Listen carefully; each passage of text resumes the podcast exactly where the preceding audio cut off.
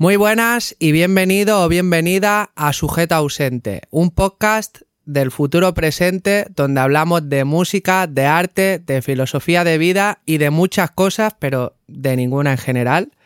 Y en el capítulo de hoy traigo a una persona muy importante para mí que me ha estado ayudando bastante en el tema de la acústica del home studio y daremos varios consejos para que personas que se estén iniciando o que ya estén iniciadas puedan armar su home studio y también pues algunos consejos que son difíciles de encontrar, información difícil de encontrar y que nos va a servir para ello, ¿no? Para aprender de todo esto y esta persona que está aquí se trae toda esta data, así que bienvenido, Dailos. Muchas gracias por la invitación, muy contento aquí de, poder estar aquí, de hablar de todos estos temas y poder compartirlo con todo el mundo.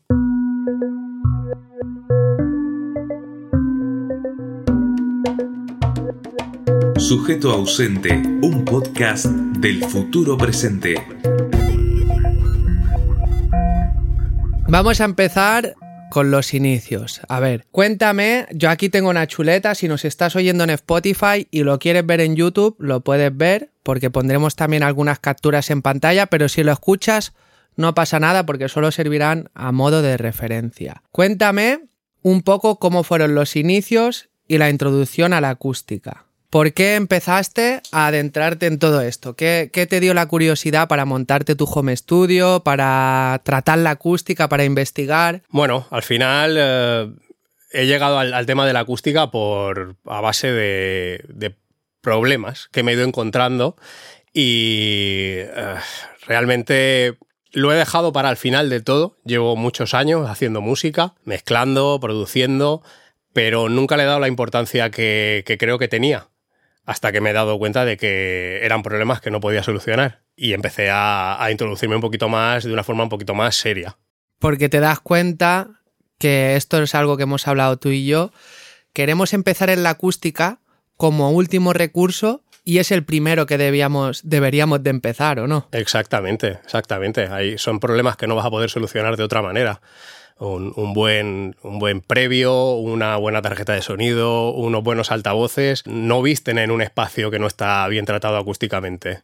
Es decir, si tú eres una persona que no, has, no te ha generado un problema eso, pues perfecto. Es decir, yo puedo entender que alguien diga, pues mira, no lo necesito. Yo me están yendo bien las cosas, mis mezclas, mis producciones están estoy consiguiendo los resultados o las mismas escuchas que yo tengo en, mi zona de, trabajo se ven reflejadas bien fuera, en el exterior, en otros dispositivos. Eso es importante. Eh, perfecto. Pero yo nunca he experimentado eso. Y eso es lo que me ha hecho adentrarme de una forma mucho más seria en esto. Y la verdad es que los resultados han sido enormes. Este es, este es el típico dilema que tenemos todos de mezclar, de llevarte la canción al coche y de decir, hostia, no suena igual, ¿no? Vienen de ahí muchos problemas, ¿no? Digamos. Es muy frustrante, además. Pasar un montón de horas, una canción que tú has hecho, has construido desde cero, la has tenido que mezclar. Quizás ha venido el artista a ese mismo espacio, la has grabado, la has mezclado, la has editado luego salir fuera después de 10, 12 horas de trabajo y encontrar eso es muy frustrante. Claro, la única manera de solucionarlo para mí ha sido el, dar el paso hmm. al frente y, tratar mi, espacio. acústicamente. Fíjate que a lo que le damos menos importancia, que decimos, ve, yo esto esto lo arreglo editando y mezclando, lo, arreglo ecualizando y a lo que le damos menos importancia que es el espacio donde grabas y donde mezclas, se supone que pretendemos arreglar ese problema con técnicas de mezcla que no, nos van a servir para nada. Claro, igual que a la hora de hacer una grabación, pues una, una buena toma es una buena toma o un problema en una toma no se puede solucionar, pues esto es exactamente igual, ¿no? Es igualmente aplicable para, para el tema de la mezcla tanto como la grabación. Vamos a hacer un poco de introducción entonces a la acústica. ¿Qué fue, eh, cuál fue el primer material que tú pusiste en tu estudio? ¿Qué efectividad tuvo? Y después veremos recomendaciones. Querría hablar primero de, las espumas, que no las he colocado en mi, en mi, espacio de trabajo nunca, pero sí que las he utilizado anteriormente para, para grabación. Y la verdad es que el resultado que he tenido pues, pues no es nada satisfactorio, la verdad. En comparación a, por ejemplo, que ahora hablaremos más de ello, pero en comparación a los paneles, eh, al final el gasto es muchísimo más grande, que yo esto es algo que siempre digo y no quiero ser hater de las espumas, pero un poco sí que lo soy, por lo que te vende el fabricante, que después veremos, lo, después hablaremos de esto, ¿no? De lo que te venden y al final no te están mintiendo. Pero en comparación, al final, ¿cuán efectivas dirías que son versus un tratamiento do it yourself que tú te puedas hacer? No puedo hacer una comparativa de lo que es un espacio completamente tratado con, espumas con un espacio completamente tratado con paneles absorbentes, porque no he medido la diferencia y al final pues los resultados que te da una, medición son, son muy reales y te dan muchísima información, pero sí que he estado en espacios que están completamente tratados con espumas y creo que hasta se nota la diferencia, son espacios que son menos agradables al, al oído, básicamente porque el rango de frecuencias a las que actúa una espuma es no es tan bajo o no llega tan abajo en frecuencias, no son tan efectivos en, baja frecuencia como lo pueda ser un, panel, acústico hecho con lana de roca o con fibra de vidrio o lana mineral. La diferencia es grande, puede llegar a ser, pues, ¿qué puede ser esos paneles? Efectivos a 500 hercios quizás. 500 o más. Estoy hablando de lo, de lo que son los, las espumas, perdón. O más, ¿no? O más arriba incluso, es decir, son efectivos, pero bueno, siendo muy generosos, vamos a decir que a 500 hercios pueden llegar a ser efectivos. Claro, un panel de, lana de roca con un grosor adecuado, podemos estar hablando que perfectamente a, a 100 hercios puede llegar y más abajo incluso. Entonces, ¿a ti en qué momento, por qué te da por hacer tus primeros paneles, tus primeros tratamientos y a investigar todo esto. Yo sé la historia, pero cuéntamela de nuevo. Bueno, después de llevar muchos años produciendo, empecé sampleando mucho, discos de vinilo, y bueno, mis composiciones eran mucho más simples, ¿no? Unos cuantos samples, unas cuantas capas de, loops, baterías y tal. Claro, son fuentes muy bien grabadas. De nuevo ahí entra el tema de, de la acústica, ¿no? Grandes interpretaciones, grabadas con grandes equipos, en grandes estudios, con muy buena acústica y con grandes ingenieros de sonido que luego aparte han hecho grandes masterizaciones o remasterizaciones del, material. en sitios tratados. Eh, exactamente, hay, un equilibrio muy grande en, en, esa fuente de sonido que estás sampleando, ¿no? Creo que son más fáciles de poner en contexto, ¿no? Esos, no estoy diciendo que sea sencillo y que no necesiten eh, tratamiento y ecualización y tal, pero bueno, es más fácil mezclar algo que te viene perfecto de, efectivamente es lo que hemos hablábamos el otro día no de, lo que son las muestras no al final un, bombo que suena en condiciones y en el rango de frecuencias que toca tiene pocas cosas que hacerle no no pero porque ya ha habido una persona que se ha preocupado de ello en un espacio hecho para ello entonces tú empiezas a, experimentar con esto de los paneles por eso, ¿no? Exactamente, porque, bueno, eh, paso de, trabajar de esa manera, tuve ganas de, experimentar un poquito con, instrumentos y empecé a añadir instrumentos años después a mis composiciones. Claro, cambia muchísimo la cosa, ¿no? De grabarme yo, mis, guitarras, mis líneas de bajo, mis, mis teclados, creo que son mezclas que, que conllevan muchísimo más trabajo, hay muchas más pistas también están peor grabadas, porque están grabadas en, mi espacio, con peor equipo. ¿Y, qué, ¿Y tú qué veías más comprometido? ¿El sistema a la hora de grabar o a la hora de mezclar? ¿Qué sentías que te comprometía más a la hora de tomar la decisión de decir, voy a poner un tratamiento? ¿Qué sentías que te comprometía más? claramente fue en la parte de la, de la mezcla. Es decir, en, en, la parte de la grabación, al ser la gran mayoría de instrumentos que van por línea, pues son menos problemáticos. Es cierto que eh, entraba en juego también los amplis con, las guitarras, pero no siempre he utilizado un amplificador real. Muchas veces he utilizado emulaciones por comodidad. Pero claro, el momento en el que tengo que realizar la mezcla y ver reflejados los resultados de lo que yo estoy escuchando en mi equipo, en mis altavoces, pues eh, las diferencias eran abismales. Claro, cada pista necesita mucho, muchísimo tratamiento. Ya no muchísimo tratamiento, ¿no? Pero tienes que tomar esas decisiones adecuadas en, los cortes adecuados. Oye, tengo que quitarle frecuencia baja a toda pista que esté grabando yo. Al final se me están filtrando cosas o hay mucha información que no es necesaria. Hace falta un, balance mucho más grande entre, entre las pistas y, la verdad es que los problemas eran muchísimos. Hmm. Vale. Un paso, diría que es un paso atrás. Eh, en- a la hora de producir, noté que, era, que estaba dando un paso atrás en, Claro. en lo que eran los resultados que estaba obteniendo. Es que- No en la parte musical, pero sí en la parte técnica. También, es que también es donde tú notas, donde notas más los problemas que puedas tener, ¿no? Cuando estás mezclando es más fácil de percibir una reverb en alta frecuencia, o sea, es más fácil de percibir que a lo mejor cuando estás grabando, ¿no? Que si escuchas una guitarra sola, aunque estén esos problemas, tal vez no lo notes tanto. O si grabas una batería, yo por ejemplo aquí he grabado baterías con sin este tratamiento que tengo ahora, solo con tres paneles, Sí.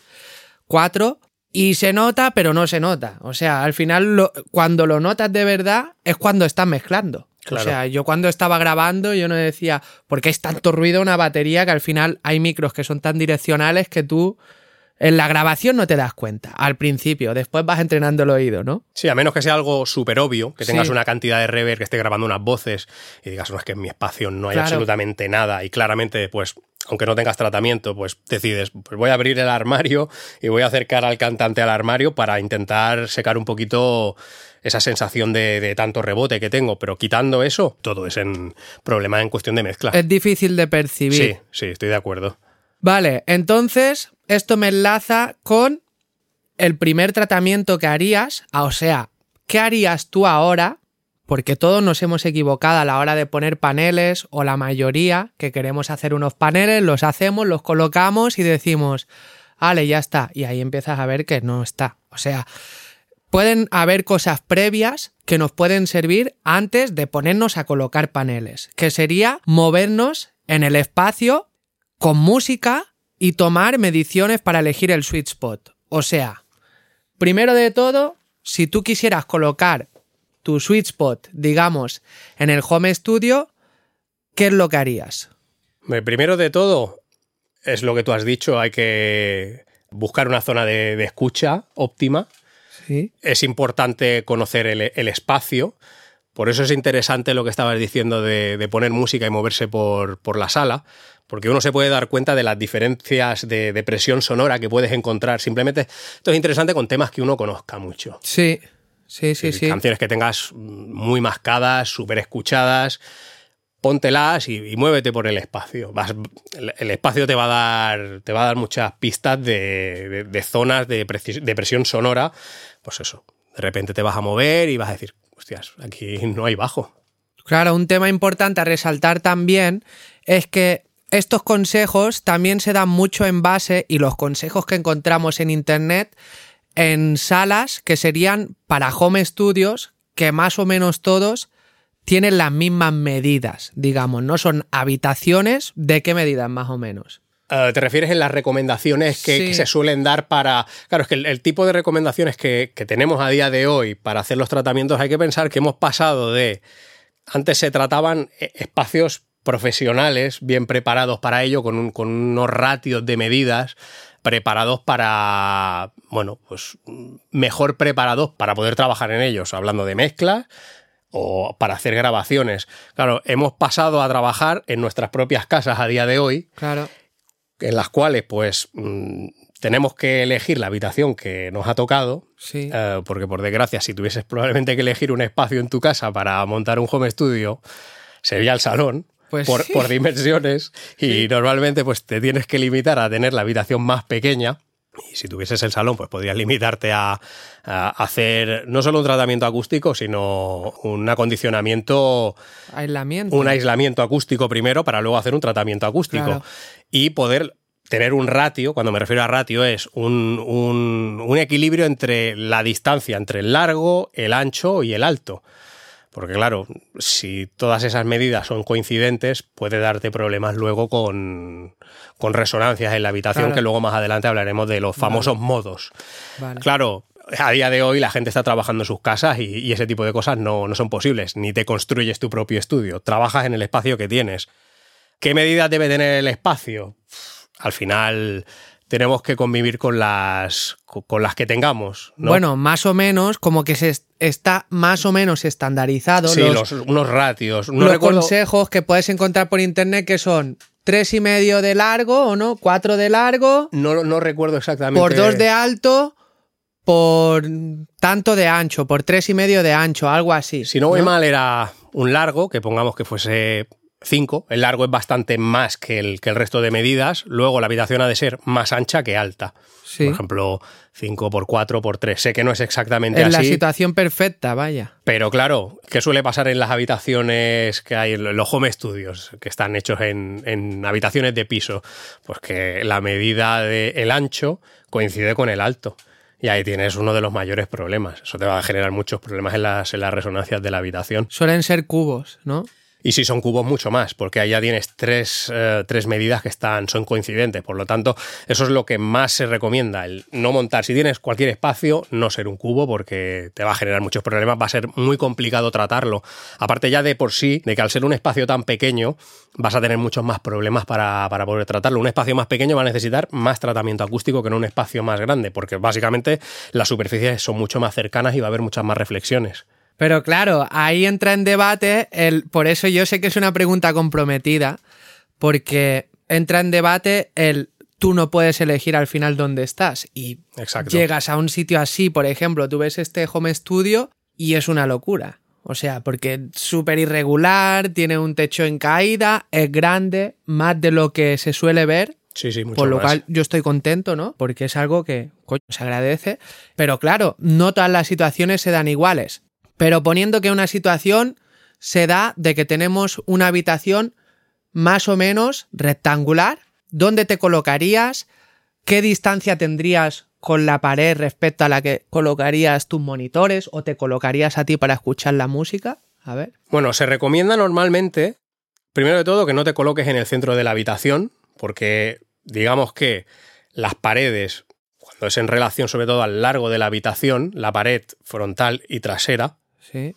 eh, son, será la zona de mayor presión sonora y además, como es la distancia más larga, es la que va relacionada con la frecuencia más baja problemática de tu habitación.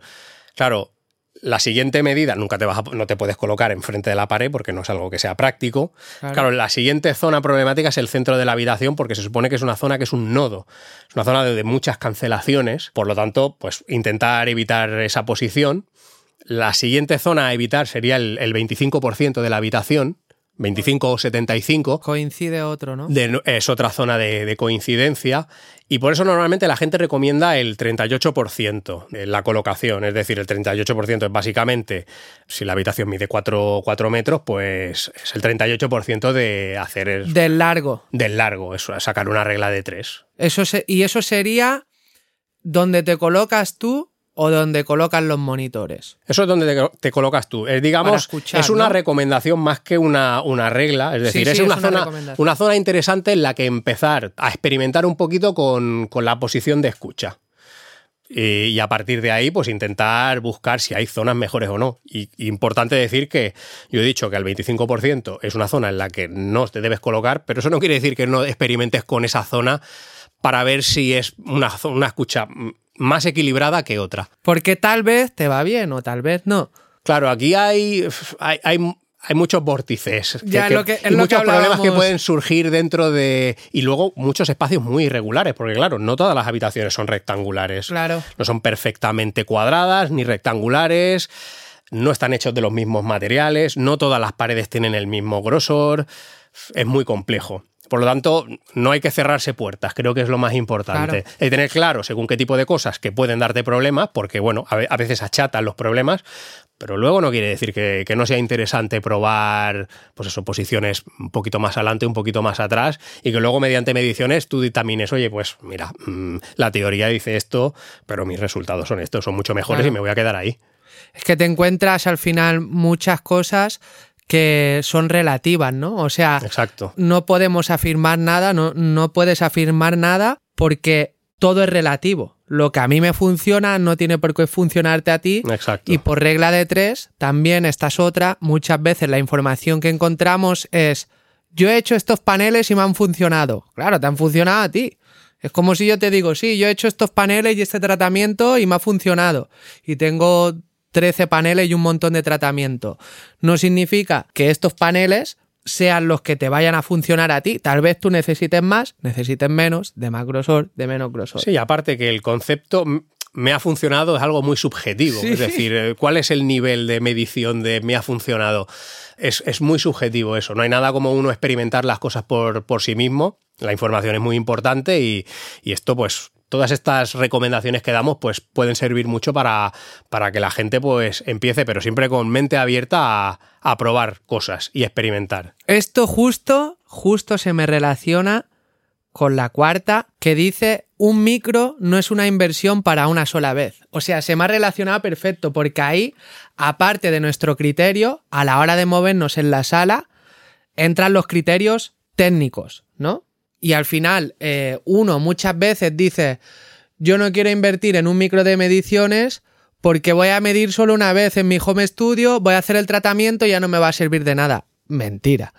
o sea, cuando tú me dejaste el micro para hacer mediciones aquí, al final haces una medición con el tratamiento. Eh, perdona, una sin el tratamiento, otra con el tratamiento. Luego añades un poco más, o quitas, o pones, y al final un micro de mediciones no lo usa solo una vez. O sea. No, no, al contrario. Además, con el tema que estábamos hablando antes de lo de la posición de, escucha, solamente con la posición de escucha y el experimentar, porque puedes estar experimentando con, esas posiciones o esos, esos ratios, ¿no? El porcentaje a un 38, a un 40, a un 25 puedes hacerlo sin el micro, pero es que esa información con el micro va a ser mucho más relevante. Más que nada porque la percepción que, tenemos nosotros de los graves, pues quizás no va a ser tan, no es tan fiel o no es tan definida como una, como la definición que puedes tener en, en agudos, ¿no? Y es muy interesante el poder experimentar. Eh, el, coger tu mesa y cambiarla de, espacio y medir y comparar, porque yo he dicho que, te tienes que colocar en, la pared larga mirando hacia el al muro frontal, pero quizás eso no es así. Esta habitación es un buen ejemplo de ello. Y los resultados son muy buenos. Es decir, el micro te va a ayudar mucho a, ese tipo de cosas. Es verdad que sobre la, práctica vendrás y harás un par de mediciones L y R en según qué posiciones, con, como tú comentabas, con tratamiento y sin tratamiento, y hasta luego. Pero si realmente quieres experimentar un poco y sacar el mayor porcentaje de, beneficio, de, rendimiento. exactamente.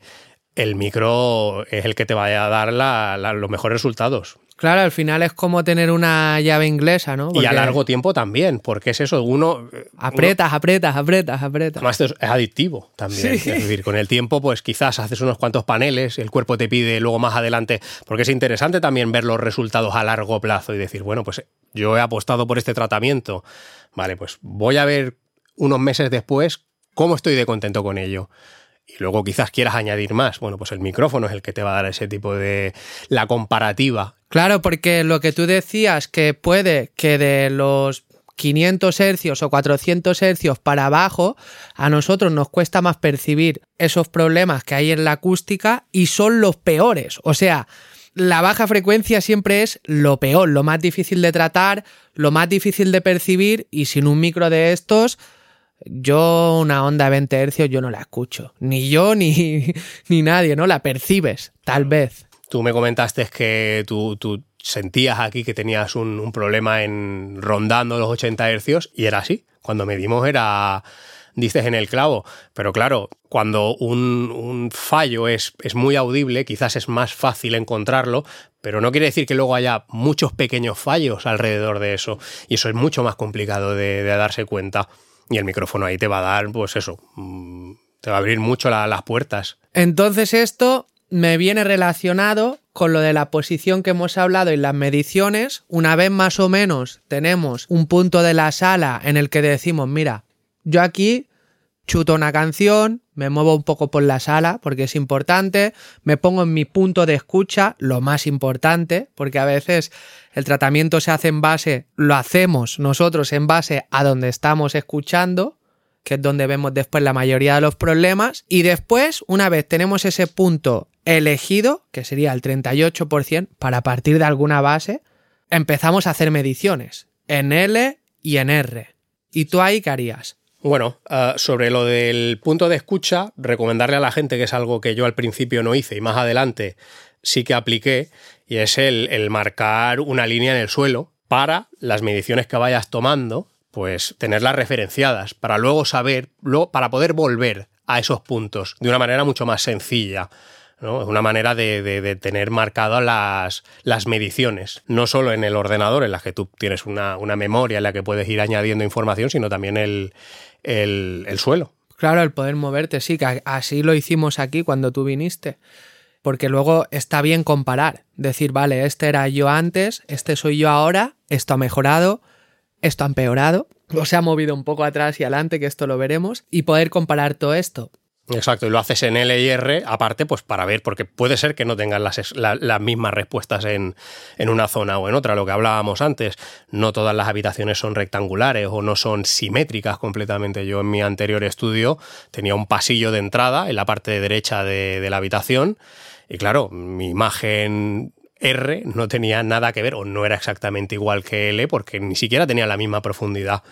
Por lo tanto, es interesante medir por, por separado. ¿no? Nos va a dar también una información interesante Está e muy importante. bien. Está muy bien. Entonces, eh, las mediciones estas, quería resaltar algo que se me había olvidado y ahora me ha vuelto. Algo importante. Que esto lo veremos más adelante, pero estamos hablando de las mediciones, así que ya es importante. ¿A qué altura más o menos es indicado colocar el micro? ¿Y con qué inclinación? Porque esto es un fallo que muchas veces todos ponemos el micro recto y todos nos hemos equivocado en esto. Y hay un grado de inclinación que se puede recomendar, ¿no? Más o menos. Sí, la altura, pues siempre sería la altura de tus escuchas, lo que vendría a ser el, el Twitter o el, Sí. e- ese axis que hay entre uno de los dos altavoces, que eso lo ideal es consultar al, el manual del, del propio altavoz, del fabricante, que nos indicará en cualquier momento cuál es esa zona de, de escucha o la altura adecuada a la que tenemos que colocar los altavoces respecto a nuestros, nuestros Oído. oídos. Que esto es algo que también siempre se dice, ¿no? La altura indicada es como también un mito, ¿no? Tipo, la altura indicada es la que hay entre el woofer y el Twitter en medio. Es lo que se suele decir. Sí, pero no. Claro, pero no hay nada como consultar el manual al final de un altavoz. No va a tener más de cuatro páginas. De esas cuatro páginas seguramente te interesan dos de ellas. Y al final no hay nada como conocer tu equipo. Eh, y después, entonces, tú colocarías el micro a la altura de donde te recomienda el fabricante que coloques tu cabeza. Exacto. Y la inclinación, Eh, si fuese un micro completamente omnidireccional, y estamos hablando de un micro de, de- de calidad, pues sí que probablemente tendríamos que hacer una medición en, en un ángulo cero, que sería con, con esta colocación con respecto el al altavoz. recto. Lo que pasa es que como no vamos a medir seguramente con un micrófono así, sino va a ser con un micro más barato, que son de, de campo difuso normalmente, y la ecualización que llevan es para, para ser de campo difuso, pues a unos entre 70 y 80. 70, 80 grados. Entre 70 O sea, y 80 grados. Ni muy mirando para arriba, ni muy paralelo al suelo, ¿no? Digamos. Exacto. Después, eh, el fabricante suele recomendar una distancia y altura mínima y máxima para cada marca y modelo de monitores. Importante también. O sea, hemos hablado de la altura, pero también el fabricante nos aconseja una distancia. Todo esto sin hablar todavía de poner ningún panel. O sea, solo moviéndonos por la sala, y esto es algo que yo experimenté de verdad, que a mí me vino un ingeniero de sonido, de acústica, y le dije, mira, quiero hacer un tratamiento, tal, sin hacer nada, solo me dijo, vale, lo primero que vamos a hacer es mover los monitores. Solo con eso, gratis, me mejoró un montón la escucha. Claro, hay que tener en cuenta que aparte de la altura, si tenemos bien en cuenta la distancia que tenemos entre los monitores, también puede mejorar bastante nuestra escucha, ¿no? Claro, ya, ya el fabricante de por sí te va a recomendar que no haya.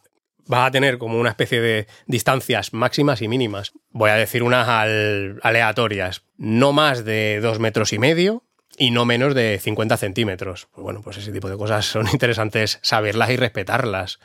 Entonces, si supongamos que tú tienes los monitores separados un metro porque estás dentro de los valores que te aconseja el fabricante, tú tienes que colocar tu micro de mediciones a un metro. Exactamente. Esa sería para hacer la primera medición, ¿no? Sí, exactamente. Y, y eso, de nuevo, es, es un poco parecido también a, a lo que hablábamos del, del 38%. Siempre intentar respetar este tipo de cosas y luego estar un poco abiertos un poquito más adelante a que est- estos ratios, es- esos ángulos, se puedan modificar un poco.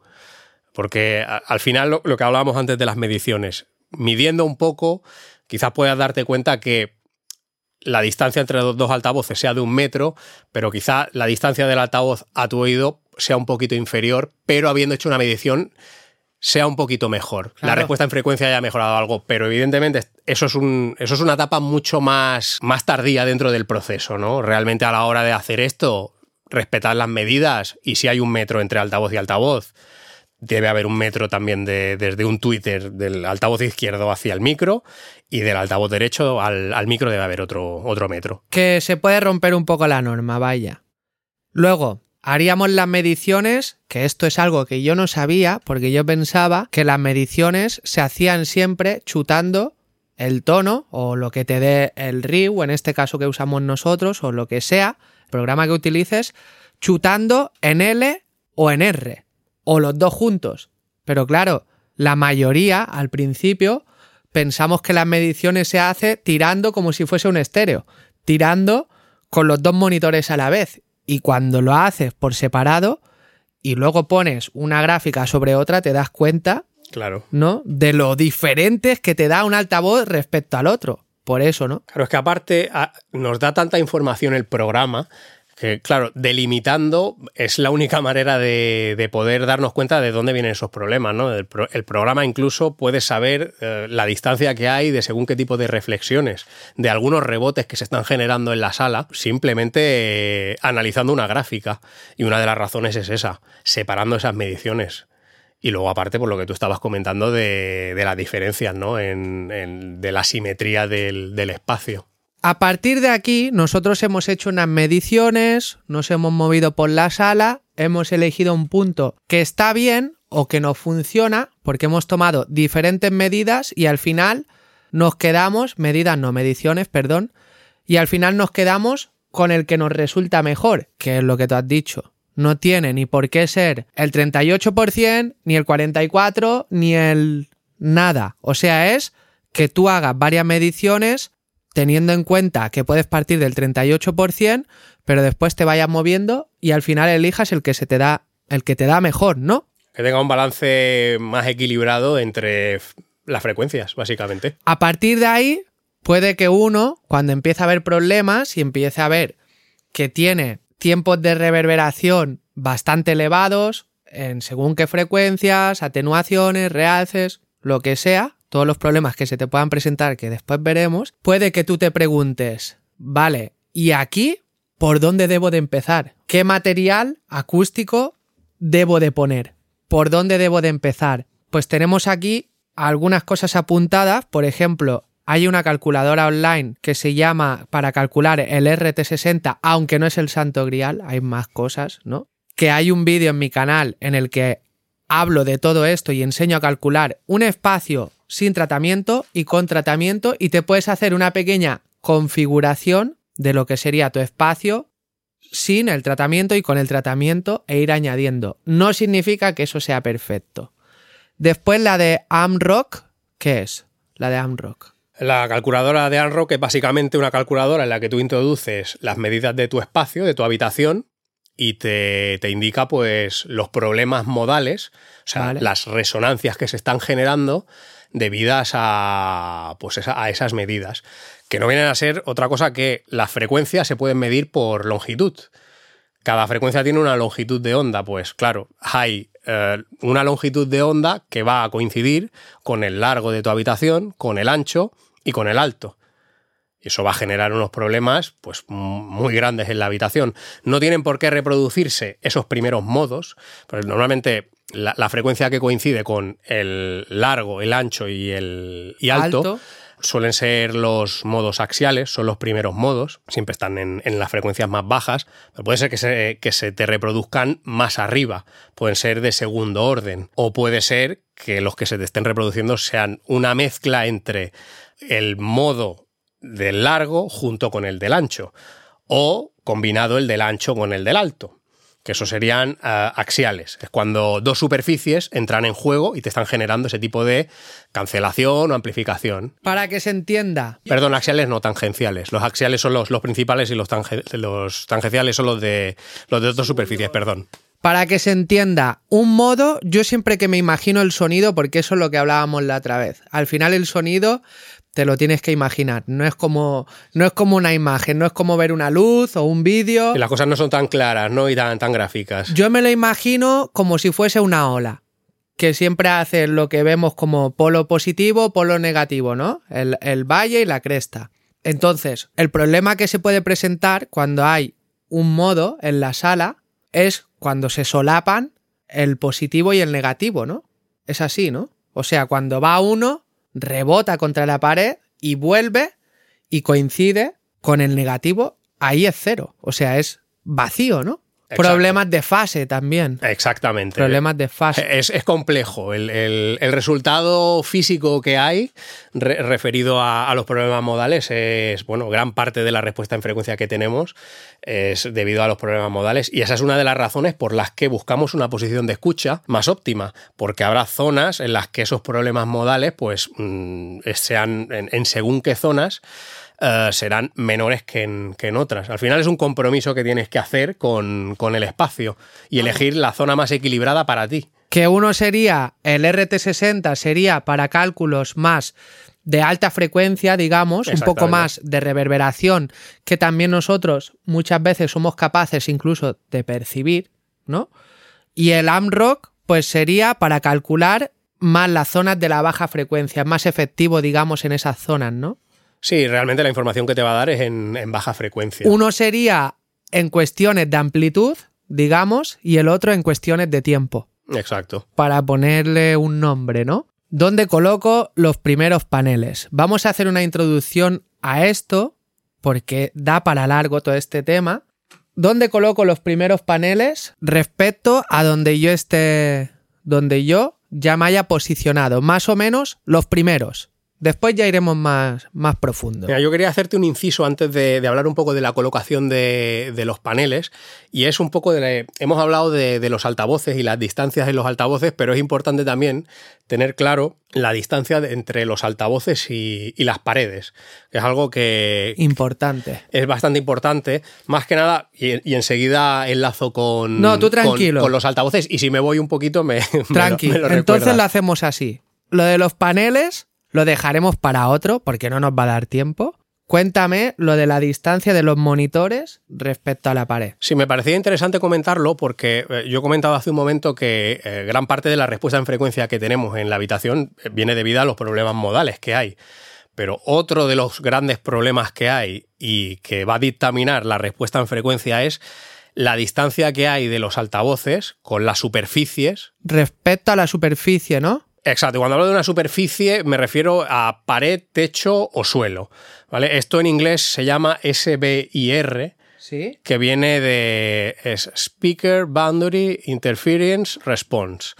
Claro, esto no es otra cosa que, de nuevo, hablamos de interferencias. Sí. La interferencia que genera eh, la distancia que hay entre la fuente sonora, que es el altavoz, y La vamos pared. a poner la pared, la pared trasera, por ejemplo. ¿Qué sucede? Esto no tiene absolutamente nada que ver con la posición que tengas tú de escucha en, en la habitación. Es decir, puedes haber buscado una posición óptima, Sí. pero claro, esto es completamente independiente. Por eso son dos temas a tratar y a estudiar y a experimentar un poco de, de forma separada. ¿Cómo aparece este fenómeno? Bueno, pues cuando la longitud de onda de alguna frecuencia coincide con La distancia que hay. ¿no? entre el altavoz con la pared, no es que la, distancia sea la misma, es cuando un cuarto de la longitud de onda coincide, habrá una cancelación. Es decir, vamos a poner un ejemplo para intentar explicarlo mejor. Hay una frecuencia, una frecuencia que la vamos a llamar X, que mide pues 2 metros Vale. Un cuarto de esa longitud de onda serán 50 centímetros. Vale, pues eh, la onda al salir se reproduce hacia nosotros, pero También, también... hacia atrás. Sí, porque como los graves son omnidireccionales y se, se- se- se expanden de forma oblicua, o sea, o Sí. circular, mejor dicho, Sí. esférica, rebotará en la pared. Ese rebote volverá hacia el altavoz y, claro, generará una cancelación. Porque coincide la distancia que hay con la longitud de onda que se queda, digamos, a un cuarto de la pared. La distancia que hay entre el altavoz y la pared es un cuarto de la longitud de onda, de Vale. una frecuencia, de una en concreto. ¿vale? Si el altavoz está a medio metro, será una frecuencia X. Si el altavoz está a un metro, será otra, Otra frecuencia. frecuencia diferente. exactamente, dependerá de la distancia que haya. Entonces Ese problema siempre va a existir. Sería la coincidencia que se genera a un cuarto de la longitud de esta onda. Exactamente. Por el rebote, ¿no? Porque cuando vuelve se, se forma la cancelación, porque co- puede coincidir con la que está saliendo del altavoz. Sí, se junta con una nueva onda que estará reproduciendo el altavoz de esa misma frecuencia. Ahí es donde tendrás la cancelación. Y tienes o cancelación o amplificación. Exactamente. En este caso, esta onda en concreto, la, de- la que coincide con un cuarto, te hará una, una cancelación. Pero luego habrá otra frecuencia que coincida con una amplificación. Eh, Es un tema complejo y es un tema a tratar distinto a, a lo que es el- los problemas modales. Se habla mucho de los problemas modales y es verdad que es algo eh, interesante a, a tratar y muy a tener en cuenta, lo de la posición de escucha también, pero, pero esto es otro tema Todo se combina, ¿no? Al final. Claro, al final la, la respuesta en frecuencia es un combo entre esos problemas modales y la zona que tú hayas elegido para, para tener tu posición de escucha, en qué punto estén colocados los altavoces y luego los, los rebotes que haya con el resto de mobiliario, las paredes, lo que se llaman las reflexiones tempranas. Que eso confluye un poco más, digamos, a nivel físico de cómo se comporta el sonido, entonces. Exacto. ¿no? Y, y colocar unos paneles en un lugar o en otro, pues es algo que también se debe de tener en cuenta para evitar este tipo de problemas, ¿no? Exacto, por eso es importante quizás antes de colocar los paneles haber experimentado también con la posición de los altavoces, porque vas a tener más, más información. Evidentemente no es sencillo sacar toda esta información mediante mediciones, pues conlleva tiempo y no es, no es precisamente fácil, pero bueno, mm, tú puedes estar experimentando. Claro. Es decir, si tú tienes una respuesta, y esto de nuevo lo repito, no es sencillo interpretarlo, pero con tiempo puedes sacar esta información. Si tú has conseguido, te has colocado, digamos, en el 38% y tienes una medición de el altavoz izquierdo, Sí. ¿vale? Ah, y empiezas y haces una medición 5 centímetros atrás de ese 38%. Sí. Y de nuevo haces otra más, 5 centímetros más atrás del 38, de, de- de la que has hecho anteriormente, es Sí. decir, a 10 centímetros del 38, y comparas esas tres mediciones, verás modificaciones, ¿no? Puede haber diferencias en la respuesta en frecuencia que vengan dadas Por la misma física. por la misma física. ha- Habrá algunas cosas que sean por problemas modales y otras cosas que vengan por, por la respuesta del altavoz. Por eso es interesante, aparte de experimentar con el posicionamiento hacia adelante y hacia detrás, medir también el altavoz hacia adelante, hacia detrás, hacia la izquierda y hacia la derecha. O sea, mover los monitores de lugar también. Si puedes, sí. No solo, claro, es que ya que estás, o sea, es gratis. Es, es algo que vale la pena comprobar. ¿Por qué? Porque en una medición, si, si tú el altavoz lo mueves hacia detrás, pero estás en la misma posición de escucha, los cambios que tú veas reflejados en la respuesta en frecuencia van a venir dados por la distancia que hay del, del altavoz a la pared. Claro. No del altavoz a, a la pared lateral, sino a la trasera. En cambio, si mueves el, el altavoz hacia la pared lateral, los cambios que veas reflejados en la respuesta en frecuencia son por esa distancia. Igual que si el altavoz lo echas hacia adelante, también. No tienen nada que ver con problemas modales. O hacia los lados también se verá. pues, eh, es lo mismo al final, ¿no? O sea, no se Estás toma en modificando, cuenta. estás modificando algo en la distancia del altavoz y su respuesta al respecto, o esas cancelaciones, posibles cancelaciones que vas a tener, va a seguir habiendo la misma altura con respecto al techo. Va a seguir habiendo la misma altura respecto al suelo, si lo estás moviendo a un lado. Solo cambia el espacio que hay con, con la pared lateral. ¿Vale? Pues eso te puede dar información. Y también hacer una comparativa de cuál es la respuesta en frecuencia que tengo más equilibrada haciendo esto. En, en el programa, en, en Riu, en el programa que es un programa gratuito para hacer las mediciones, no solo puedes hacer mediciones, sino que tienes una pantalla, un RTA, es decir, un- que te pe- permite hacer eh, visualizar en tiempo real la, la curva de respuesta en frecuencia. Ah, esto no lo sabía yo. Y es interesante porque luego aparte tienes un, genera- un generador de, de ruido rosa o de ruido blanco y eso te puede permitir, sin necesidad de estar haciendo mediciones, experimentar un poco. Ahora, Con por un ejemplo, tono puro todo el rato puesto. Sí, y lo puedes filtrar también. Podrías, porque puede llegar a ser muy molesto estar escuchando Sí. eso de 20 hercios a 20K. Pero claro, para tú lo que necesitas, con hacer un filtrado a, a 400 o a 500 hercios, más que suficiente. Claro, yo puedo venir a tu estudio y echarte un cable. Eso con dos personas puede ser muy interesante. y, y, estar moviendo el altavoz y otra persona estar echando un vistazo a la pantalla y decir, hostia, antes de empezar a medir, experimentar un poco y ver qué es lo que pasa. Además, en, en, en esa pantalla de RTA se pueden pillar, eh, puedes hacer pantallazos también desde el propio rig. O sea que es una medición, pero con mucha menos información, pero te puede servir para, para hacer comparativas. Para moverte también, ¿no? Para Exacto. más en tiempo real. Exacto, y lo puedes hacer con el micro también. Es decir, podrías coger tu micrófono y moverlo adelante y atrás para estar viendo, evidentemente, mientras más experiencia tienes, antes te das cuenta de los problemas, pero como herramienta es interesante. Yo la primera vez que lo utilicé me costó, la verdad, pero es interesante. Y eso no invalida las mediciones. Luego tendrás que medir, porque vas claro. a tener mucha más información, pero quizá te puede ayudar a, a acotar, a eliminar, claro. hacer 20.000 mediciones y decir, vale, me he quedado con estas zonas, pues ahora voy a medir, ahora voy a hacer una, una medición como Dios manda para poder tener más información. Son herramientas, de nuevo, gratuitas y, y súper versátiles. Vamos, que elijas, que puedes elegir tu espacio óptimo teniendo en cuenta y resumiendo todo lo que hemos hablado, teniendo en cuenta el 38%, partes de ahí, no significa que te quedes con ese punto, te vas moviendo. Con el RTA te puedes ayudar, prescindiendo también un poco de tomar esas mediciones todo el rato, sino que puedes hacerlo más en tiempo real porque es incómodo estar haciendo una medición. Muchísimo. Sí, sí, mucho tiempo, ¿no? Que si tienes que mover los monitores para los lados, hacia adelante y hacia atrás, moverte tú también. Es Consume mucho tiempo y mucha energía. La, ambas cosas, hacer mediciones es algo pesado porque lleva su tiempo y lo del RTA también creo que es algo que además ne necesitarías una persona, sería lo óptimo. Pero está guay. Pero es muy interesante. Porque puedes experimentar sin, sin tanto rollo, ¿no? Exacto. Digamos. Pues lo vamos a dejar aquí. ¿Te falta algo por añadir del RTA, de moverte por el espacio? No, creo que más o menos se puede hablar muchísimo del tema, pero creo que hemos tocado los puntos por encima bueno, bastante bien. En el próximo, pues, hablaremos de la colocación de los paneles, de los materiales absorbentes, de todo esto, porque está interesante. Así que nos veremos en el otro capítulo. Muchas gracias por toda esta información. Muchas gracias por aportar a la comunidad, porque está muy interesante. Y nada, nos veremos en el próximo, nos escucharás en el próximo. Espero que te haya gustado, que te haya interesado, que hayas aprendido mucho y si no, coge un boli y una libreta y lo vuelves a ver o a escuchar porque hay mucho por aprender. Y nos vemos en la próxima semana. Bye. Presente, futuro y pasado. Un podcast. Pasado, futuro y presente.